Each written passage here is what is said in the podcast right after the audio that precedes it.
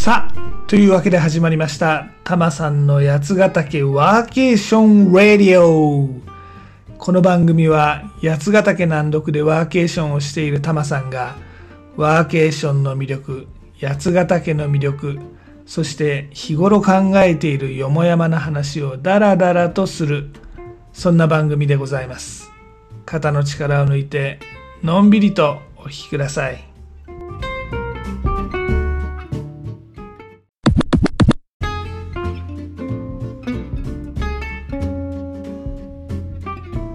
今回はタマさんすんげえ久しぶりにリアル展示会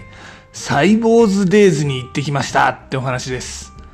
このサイボーズデイズっていうのは IT 企業のサイボーズって会社の展示会です。幕張メッセで2日間、木金で開催してました。タマさんは2日目、金曜日だけの参加でしたが、久しぶりのリアル展示会楽しんできました。このイベント、幕張メッセで開催してたんですよね。幕張メッセ。いや、遠かったですね。タマさんは、あの、東京での拠点が多摩地区。つまり東京の西側に住んでるんで、幕張メッセってすごく遠いんですよ。なんかね、まあこれ千葉県にお住まいの方には申し訳ないんだけど、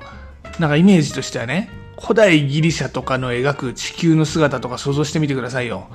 なんかあの大きな亀が平たい地球を背負っていて、端っこの方はもう海がジャバジャバ水が流れ落ちてるみたいな世界観あるじゃないですか。あれで言ったらもうこの幕張ってのはこのジャバジャバ水が流れ落ちてるあたり、そんなイメージですね。まあともあれこの遠い幕張メッセまで行って、サイボーズデイズ、初めて参加しました。このイベントね、なんかね、すごく遊び心があるんですよ。そもそもこのイベント、名前がサイボーズデイズ宝島 DX の勇者たちっていう名前ですからね。で、ウェブのね、イベント告知のウェブサイトなんかも、なんかドラクエみたいなデザインになってるんですよね。で、会場に入っても、セミナー会場のね、ひあの、なんていうの、講演会場が、なんとかのと、名前忘れちゃったけど、とか、なんとかの洞窟とかね、そんな名前でね、なんかこの遊び心いいなって思いましたね。で、あと、物販のコーナーもね、あの、いろんなロゴグッズとか売ってるんですが、使い方の tips を整理した小冊子とか売ってるんですよ。で、これ、社内のエンジニアとかユーザーとかが便利機能を発見して、まあ、小冊子にまとめてるんですが、これを同人誌って呼んでるんですね。なんかこのネーミングセンスもいいし、すごくなんかね、コミュニティが温かいなって感じましたね。タマさん以前はオープンソースの業界でも働いてたんですが、オープンソー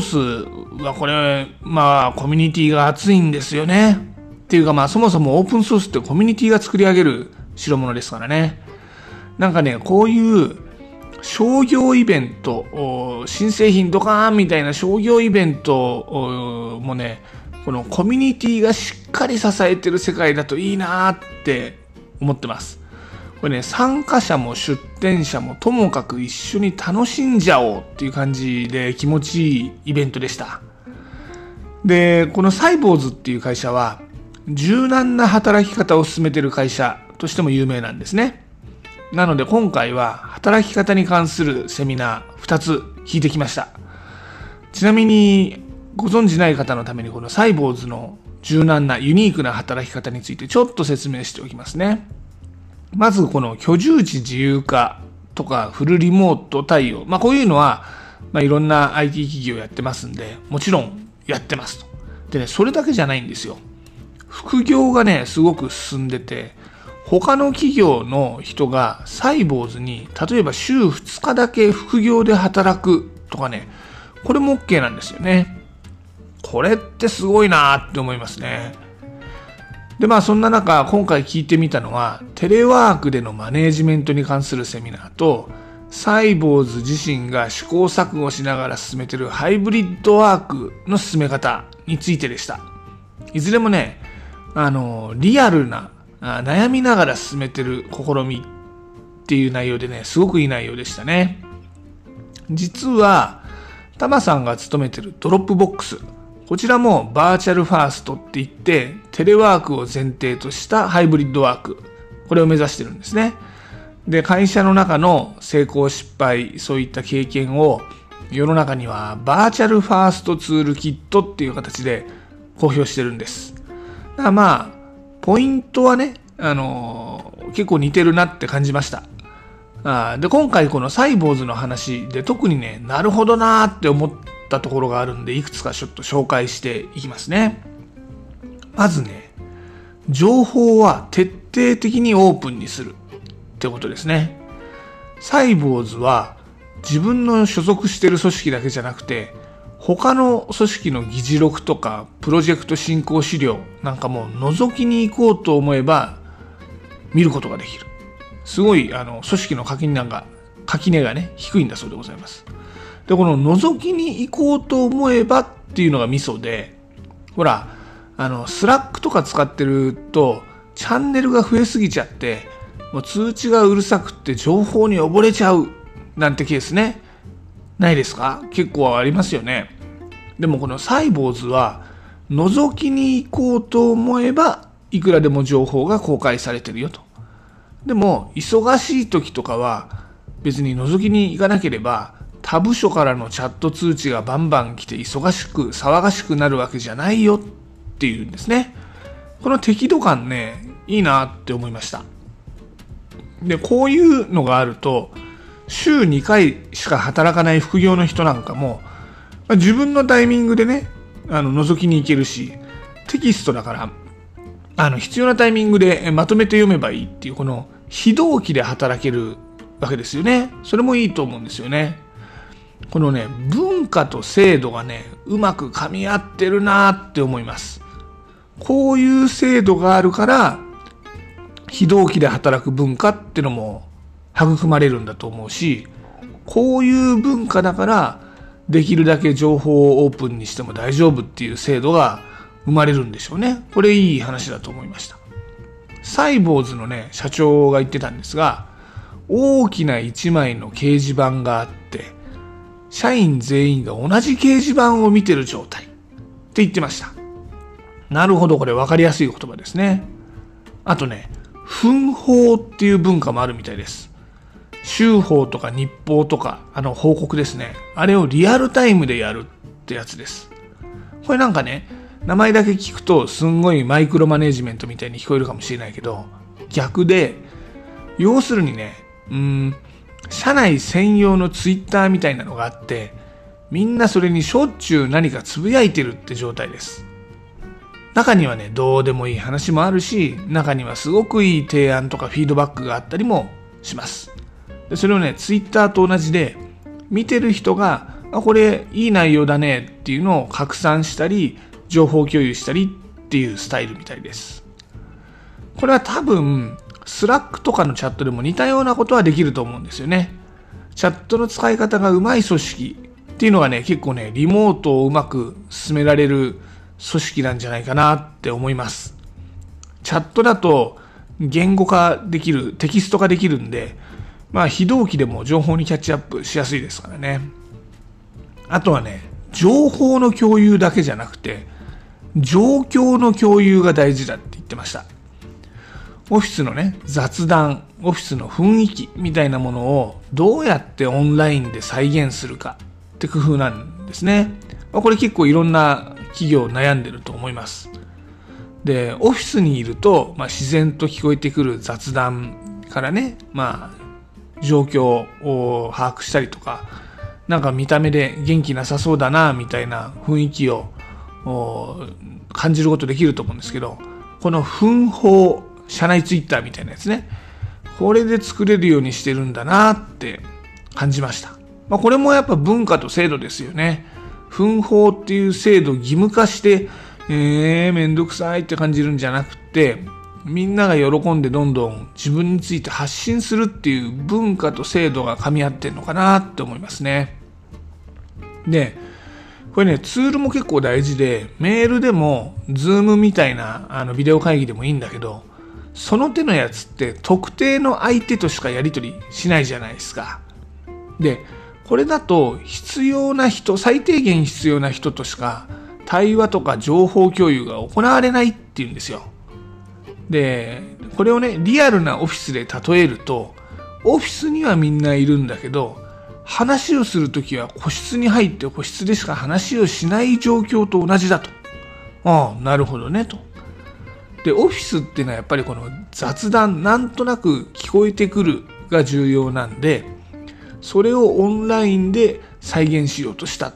てことらしいんですわ。いやね、そう。結構ね、そこがポイントだと思いますわ、タマさんも。でね、このサイボーズが柔軟な働き方に変わっていった背景っていうのは、以前はあまりにひどい退職率で、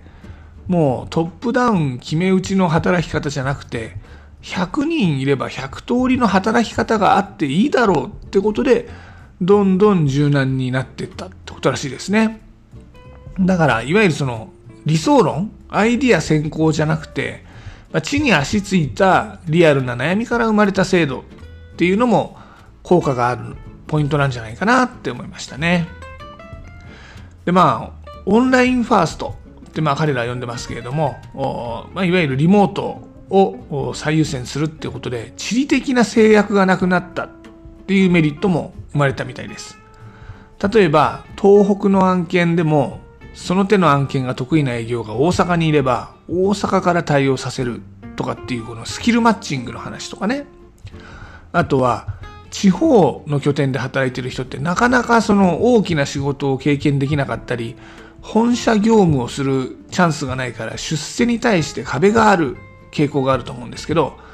本社の人もリモートだったら、あ、ごめんごめん、地方の人もあのリモートだったら本社機能の仕事できるわけで、まあ、管理職にもなれるよって話らしいです。これなんかね、社内活性化にも有効だし、面白いよなって思いましたね。はい。てなわけで、今回は久しぶりのリアル展示会。まあね、コミュニティの価値とかね、あの、リモートで働く時の課題、先進事例みたいなのをね、学べてすげえ楽しかったなと思います。まあ、ただ幕張はちょっと遠かったねというあたりが今回の結論でしょうかね。はい。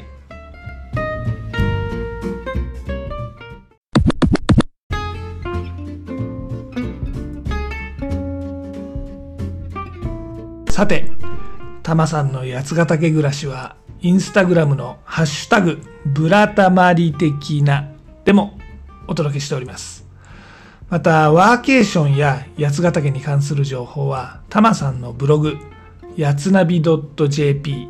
yatsunavi.jp でもお届けしておりますんでね、こちらもぜひご覧になってみてください。あとですね、番組案内、ツイッターでも行っております。全部カタカナで、ハッシュタグ、たまさんラジオ。こちらをね、検索いただくか、ユーザー名、たまさんラジオ。こちらをフォローしていただけたら嬉しいです。また、リクエストとか番組へのご感想とかありましたら、Twitter とかインスタの DM でもお待ちしております。